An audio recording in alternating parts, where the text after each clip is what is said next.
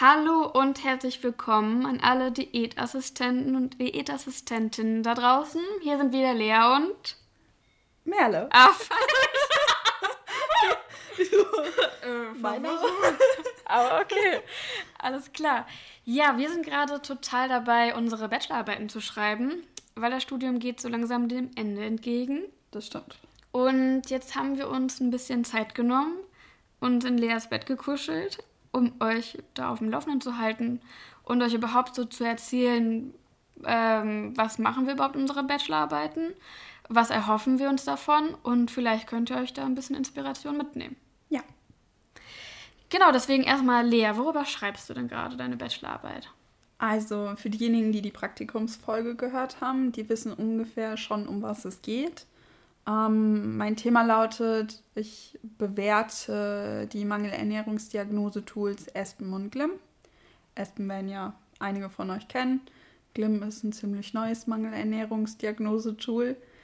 Und diese beiden vergleiche ich gegeneinander und prüfe, ob es da statistische Unterschiede gibt. Und ich habe ein besonderes Patientenkollektiv, welches ich von der Energiestudie ähm, mir rausgefiltert habe. Und es sind Patienten mit Leberzirrhose, Patienten mit chronischer Pankreatitis, Kurzdarmsyndrom und ich habe auch eine Kontrollgruppe. Und dann gucke ich einfach, wie mangelernährt die sind und ob die überhaupt nach Espen oder Glimmangel ernährt sind und wo die Unterschiede zwischen den Patienten, die nach, Mangel, nach Espenmangel ernährt sind, mit den Unterschieden, die nach Glimmangel ernährt sind. Wichtiges und interessantes Thema. Wie gehst du denn dabei vor? Also natürlich habe ich ähm, die erstmal untersuchen müssen. Oder die werden halt standardmäßig bei uns untersucht. Und ich habe Bei uns heißt? bei, ach so, bei uns in der Energiestudie, also in der Universitätsmedizin Rostock und in der Universitätsmedizin in Greifswald. Und genau, die werden da routinemäßig dann erstmal untersucht und geguckt, ob sie in die Studie passen. Und ich habe bestimmte Daten oder Untersuchungsergebnisse ähm, mir halt rausgefiltert. Zum einen halt die bioelektrische Impedanzanalyse, weil die braucht man. Ähm, als Kriterium wird zum Beispiel die fettfreie Masse verwendet bei Espen und bei Glim. Und dementsprechend habe ich natürlich diese benötigt. Dann natürlich Fragen zum NRS 2002. Für diejenigen, die das nicht kennen, ähm, das ist ein, auch ein Tool, um zu erfragen, ob ein Mangelernährungsrisiko überhaupt vorliegt. Dann Fragen zur Gewichtsreduktion, also beispielsweise, wie viel Gewicht haben Sie in den letzten drei Monaten verloren und das dann natürlich ausgerechnet. Und was noch? Ah, Body Mass Index, bestimmte Angaben zu den Krankheiten, Krankheitsschweregrade. Ja, und die vergleiche ich im Moment. genau, das sind meine Methoden. Aber worüber schreibst du, Merle? Genau, ich bin ja in dem Forschungsprojekt Ammonia, auch von der Hochschule hier organisiert. Und ich kontrolliere quasi die Effektivität von diesem Programm. Und das richtet sich an Callcenter-Mitarbeitenden, auch hier in Mecklenburg-Vorpommern. Und ihr müsst euch das so vorstellen, dass es eine Online-Plattform ist, E-Ammonia und die persönliche Ernährungsberatung per Telefon von Diätassistenten und Diätassistentinnen durchgeführt. Und da will ich halt gucken, wie effektiv sind diese Methoden ähm, auf die Callcenter-Mitarbeitenden bezogen auf deren äh, Ri- Risiko für kardiovaskuläre Faktoren, auf das Ernährungsverhalten, inwiefern wir das verbessert haben und auch das Ernährungswissen. Welche Faktoren untersuchst du da ganz genau? Ähm, wir haben uns jetzt beschränkt auf den Body Mass Index, Fettmasse, viszerales Fett und auch dann die fettfreie Masse und ähm, Skelettmuskelmasse, ob die gleich erhalten bleibt. Und welche Methoden hast du dafür jetzt verwendet? Ja, wir haben auch die bioelektrische Impedanzanalyse durchgeführt und ähm, halt um Fettmasse und diese ganzen Körperzusammensetzungen analysiert zu, analysieren zu können. Dann den Taillenumfang haben wir gemessen und für das Ernährungsverhalten haben wir Protokolle ähm, gesammelt. Also die Probanden waren einmal dazu angehalten, zwei bis drei Tage aufzunehmen, also zu, zu dokumentieren. genau. Die haben wir jetzt untersucht. Und dann haben wir noch den NLAI verwendet, aber die deutsche Version, weil der NLAI, also ist das Nutrition Literacy Assessment mhm. Instrument, das ist eigentlich ein englisches Tool und wir haben das aus der deutschen Übersetzung von der Frau Zocher verwendet, die auch ihre Bachelorarbeit darüber geschrieben hat. Mhm. Genau, um das Ernährungswissen festzustellen, wo man so Multiple-Choice-Fragen beantworten muss. Oder da sieht man zum Beispiel auf einem Bild einen Teller von einem Gericht und die Probanden und Probandinnen sollten dann halt sagen, ob das eine Portion ist, genau eine Portion oder mehr. Hast du noch eine Beispielfrage für die Fragen an sich? Boah, ähm, sowas wie ähm, was ist für Veget welcher Makronährstoff oder ähm, was ist für Vegetarier besonders schwer aufzunehmen oder so oder ah. Veganer, ah. dann keine Ahnung A Eiweiß, B Calcium. Okay. Ah, weiß ich jetzt nicht also mehr so genau. Relativ oberflächlich das Ernährungswissen erstmal abzufragen. Ja, teilweise waren die sehr oberflächlich die Fragen, aber teilweise auch für das Kollektiv, glaube ich, schon ein bisschen schwieriger. Okay, also man sieht auch, ob da ein Unterschied dann ist, wenn man den dann später gemacht hat, um zu sehen, wie sich das steigert. Du meinst die Ergebnisse, ob ja, ich genau. jetzt schon Ergebnisse daran sehe? Ja. Ähm, ja, also das müsste man, könnte man dann in der Bachelorarbeit nachlesen, weil ich weiß gar nicht, ob ich die Ergebnisse jetzt so. Ach so, oh, Entschuldigung. weiß ich nicht, deswegen hatte ich mich da erstmal bedeckt. Genau, okay. und die Bachelorarbeit ist ja auch noch nicht fertig geschrieben. Und wo befindest du dich jetzt in deiner Bachelorarbeit? Du bist ja schon ein bisschen weiter. Ja, genau. Ich habe ähm, jetzt eigentlich schon grob, also die Bachelorarbeit besteht ja bei uns aus der Zielsetzung und der Einleitung und dem theoretischen Hintergrund sowie der Methodik, also wo wir genau erklären, was wir gemacht haben, wie wir es gerade mhm. schon grob angesprochen haben. Dann die Ergebnisse ähm, die Diskussion, also wo man die Ergebnisse, die man selber herausgefunden hat, mit den ähm, Daten publizierter Studien vergleicht mhm. und dann der Zusammenfassung. Und bei mir fehlt auf jeden Fall noch der theoretische Hintergrund und die Diskussion. Das heißt, du hast 70 Prozent fast schon. Ja, auf jeden Fall. Ich bin da schon ganz, ganz fleißig. Ich hatte auch schon mein Forschungskolloquium, also die Verteidigung meiner Bachelorarbeit. Das heißt, in den ja, nächsten Wochen werde ich die Bachelorarbeit dann abgeben können. Magst du kurz noch erklären, was das Kolloquium ist? Vielleicht für die, die nicht wissen, was eine Bachelorverteidigung ist. Ja, genau. Also es geht darum, die, also darzustellen, wie du deine Bachelorarbeit angegangen hast, beziehungsweise die Studie, was du gemacht hast. Mm, wie bist du vorgegangen? Was war deine Zielstellung? Mhm. Was sind deine Ergebnisse? Und bei uns ist es so, dass wir es halt vor der Abgabe der Bachelorarbeit machen. Mhm. Ähm, aber an anderen Universitäten oder in anderen Studiengängen ist es halt andersrum. Genau, im Regelfall wird das Kolloquium eigentlich nach der Abgabe gemacht, aber weil wir erst im Bachelor sind und man da selten überhaupt ein Kolloquium hat, das ist eine Verteidigung, ähm, haben wir den Vorteil, dass wir es davor auch machen dürfen. Genau, dann werden wir uns nochmal so ein paar Hinweise gegeben. Vor wem guckt da nochmal genauer hin und das könnte man noch verbessern. Aber es kommen schon ziemlich knifflige Fragen. Also bei dir waren, ich saß in ihrem Kolloquium drin, ich durfte es mir angucken. Es ist immer eine öffentliche Veranstaltung.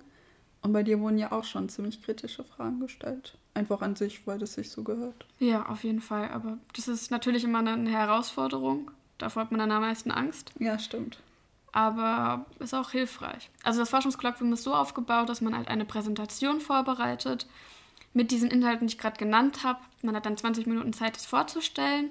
Dann hat man 10 Minuten Diskussionszeit mit den Prüfern mhm. oder Prüferinnen, wo die halt diese kritischen Fragen stellen und dann nochmal so formale Dinge, die man dann bespricht mit der Be äh, Präsentation. Okay, cool. Also 40 Minuten äh, unter Druck stehen und dann hat man es geschafft. und Mella hat das echt gut gemacht. Hm, danke. ich bin froh, dass es vorbei ist. Aber Lea, wie, wo bist du gerade so bei deiner Bachelorarbeit? Ja, also ich wollte eigentlich zum gleichen Zeitpunkt wie du das Kolloquium machen. Das hat sich aber leider verschoben, weil ich ähm, meinen In Inhalt ein bisschen umrangieren musste. Und zwar sagt ja mein Titel ganz genau, dass ich diese beiden Tools bewerten soll. Und ich bin die Auswertung aber ein ganz klein bisschen anders angegangen. Ich habe überhaupt deskriptiv, also beschreibend, oberflächlich beschreibend, meine Ergebnisse dargestellt. Und weil ich ziemlich kurzfristig gesagt bekommen habe, dass ich mich da ein bisschen neu orientieren muss und auch ähm, die beiden Tools miteinander vergleichen muss und auch neue statistische Auswerteverfahren mir erstmal aneignen musste, habe ich es leider verschoben müssen. Mhm. Und jetzt stehe ich immer noch vor dem Kolloquium, aber ganz einfach, weil der Termin noch nicht festgelegt ist. Ich wäre jetzt ready dafür. Und geschrieben habe ich noch nicht so viel. Meine Ergebnisse sind fertig. Das heißt, ich habe vielleicht 25 Prozent von meiner Bachelorarbeit schon geschrieben. Wait. ja, also noch lange nicht so weit wie du. Ich gebe wahrscheinlich in zwei Monaten ab. Ja.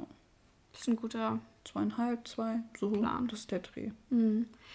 Aber ich meine, das sehen wir auch bei unseren Kommilitonen oder auch in den Jahrgängen vor uns, dass es wirklich ganz oft so ist, dass man halt nicht wie geplant fertig wird. Ja, also es schaffen natürlich immer welche. Ja. Und letztes Jahr war es sehr gut. Letztes Jahr haben es fast über 50 Prozent geschafft. Ich bin mir gerade nicht ganz sicher, aber es waren mehr als 50 Prozent.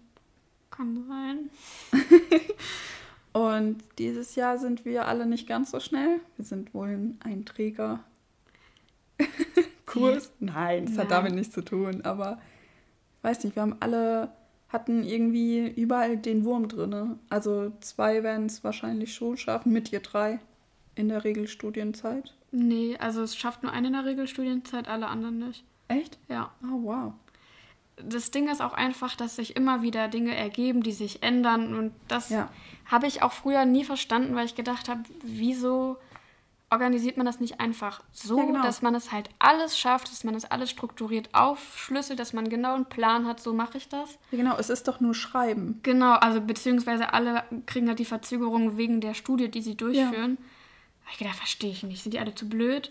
Aber da kommen Sachen, die so unerwartet sind und auch wenn man sowas ja. noch nie gemacht hat. Du musst alles umstellen und denkst dir nur so, ja, okay, schön. Ja, und oft hat man auch keinen Einfluss, weil es von der Institution nicht anders geht oder was auch immer. Ja, genau. Oder weil Daten gar nicht richtig erhoben wurde, ne? weil man sich davor halt nicht richtig Gedanken dazu gemacht hat, dass man überhaupt das Ergebnis haben möchte. Ja. Und dann ist es halt auch erstmal kompliziert. Genau, aber ich meine, man hat ja auch dann immer noch ein bisschen Zeit. Aber es gibt ja auch noch eine andere Methode, um eine Bachelorarbeit zu schreiben. Wir beide machen ja gerade, ähm, Melle, wie heißt das nochmal? Wir haben empirische Studien durchgeführt. Genau, wir haben empirische Studien durchgeführt und schreiben halt darüber unsere Bachelorarbeiten. Aber es gibt ja auch noch die Literaturrecherche. Genau. Und das machen wir hier etwas weniger. Mhm. Also bei uns wird einfach empfohlen, dass wir eine Studie durchführen, weil unser Studiengang auch so ein bisschen drauf aufgebaut ist. Genau, aber was ist eine Literaturrecherche?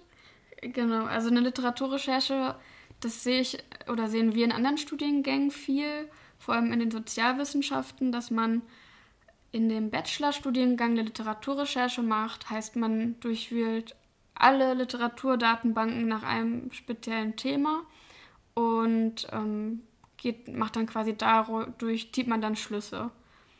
Aber da, die müssen, also man muss natürlich dann auch diese Literatur erstmal sortieren und man muss sie lesen natürlich, man muss sie strukturieren, man muss den Inhalt immer aus den einzelnen Sachen rausfiltern. Mhm. Und dann muss man einen Gesamtüberblick darüber schreiben, was sagt die Literatur. Mhm.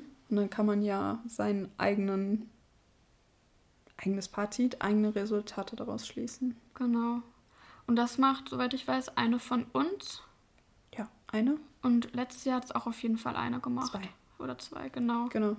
Ja, aber wie Lea schon gesagt hat, wir werden halt dazu angehalten oder ein bisschen auch darauf gedrillt, selber Studien durchzuführen, einfach weil es auch in der Ernährungsforschung oder speziell in der Diätetik noch nicht so viel gibt.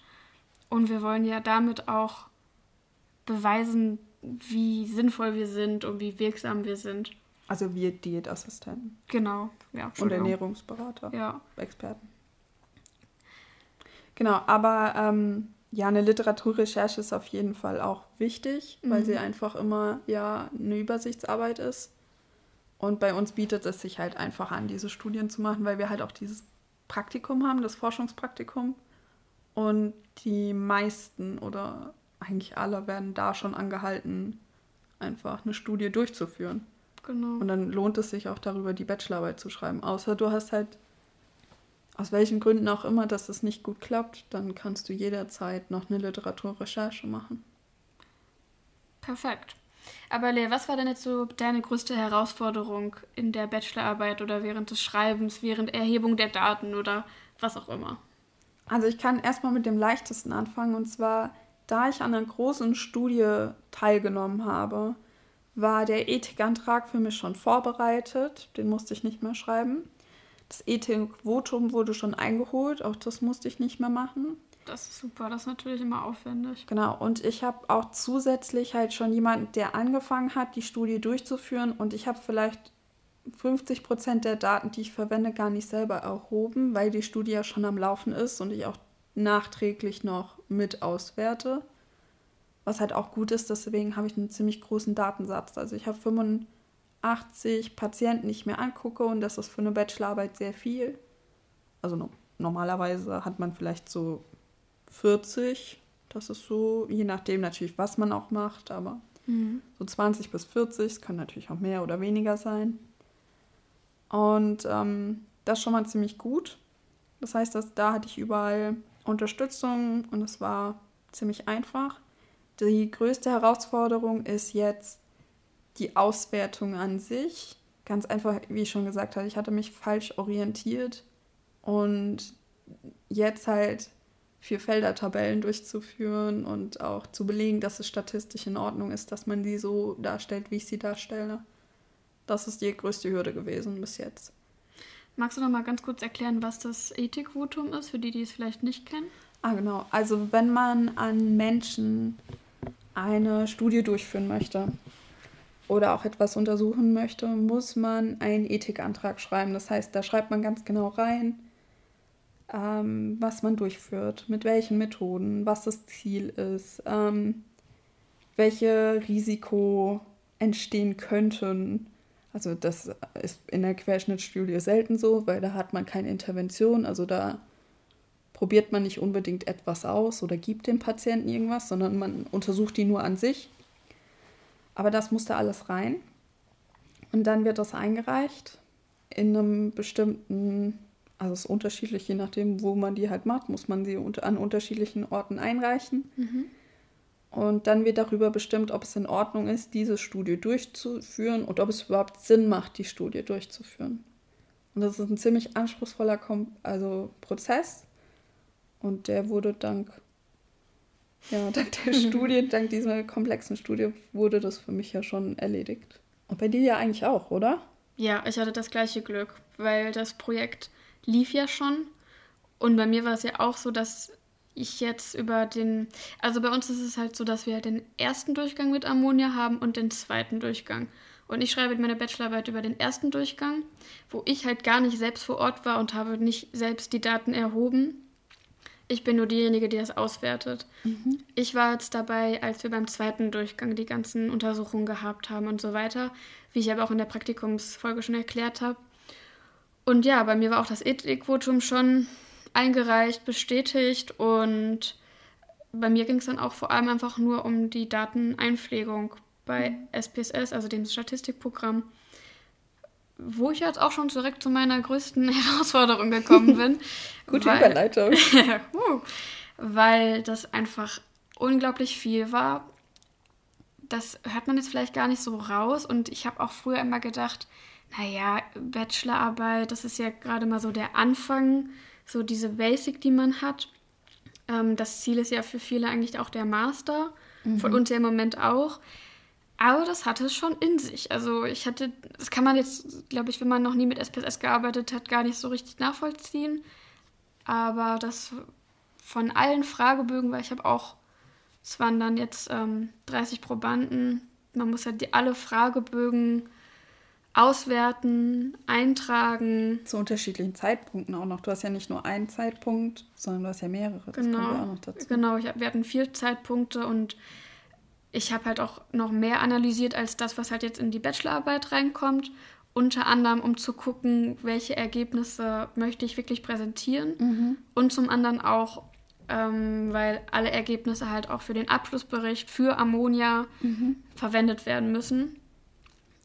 Und ja, das war einfach die größte Herausforderung, dass es unglaublich zeitintensiv war. Und man hat es ja auch einfach noch nie gemacht und da hat man auch einfach keinen Plan, was man da jetzt eigentlich macht.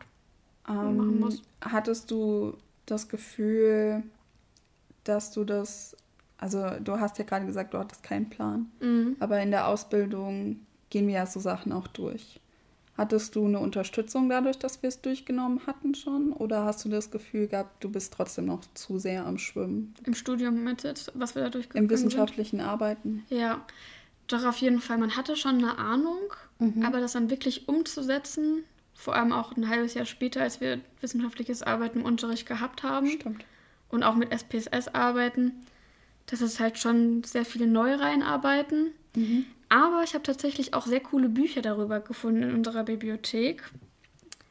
Statistik für Dummies? Das noch nicht mal, aber ein Buch hieß von, ähm, von der Studienidee zur Publikation. Aha. Sowas finde ich super hilfreich. Oder wissenschaftliches Arbeiten in der Medizin. Ich weiß nicht mehr genau, ja. wie die Bücher heißen, aber falls es jemand interessiert, kann er mir gerne schreiben. Die waren wirklich super hilfreich. Und natürlich, ich werde, ähm, ich sitze halt auch im NIET, also im Institut für evidenzbasierte Diätetik. Und da konnte ich auch immer das Team fragen, wenn ich irgendwelche Fragen hatte. Da sind ja auch, also das sind ja nur Leute, die schon den Bachelor gemacht haben oder den Master oder gerade an der Doktorarbeit sitzen die konnte ich immer fragen und natürlich auch Lucia Valentini, die ja auch meine Betreuerin ist und meine Prüferin und meine Chefin.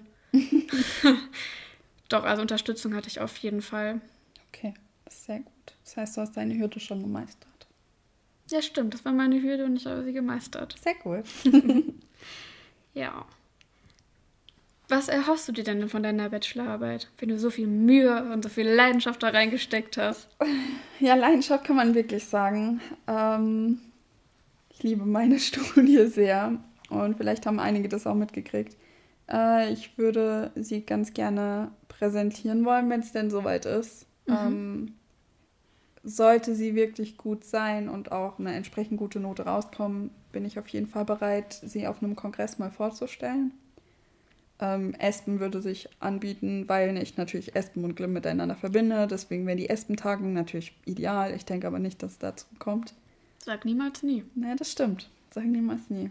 Und ansonsten VDD vielleicht. ja. Oder ja, keine Ahnung. Ich würde sie auf jeden Fall gerne auf irgendeinem Kongress mal vorstellen. Vielleicht irgendwo, wo es halt auch Sinn macht. Das ist halt klinische Ernährung, klinisches Gebiet also es müsste auch eine Tagung sein, wo der klinische Bereich halt angesprochen wird. Mhm. Und da ich ja immer noch dort arbeite in Rostock, äh, würde ich mir halt erhoffen, da auch noch ein bisschen weiter zu forschen. Also ich bin weiterhin an der Energiestudie dran, ich arbeite da auch immer noch.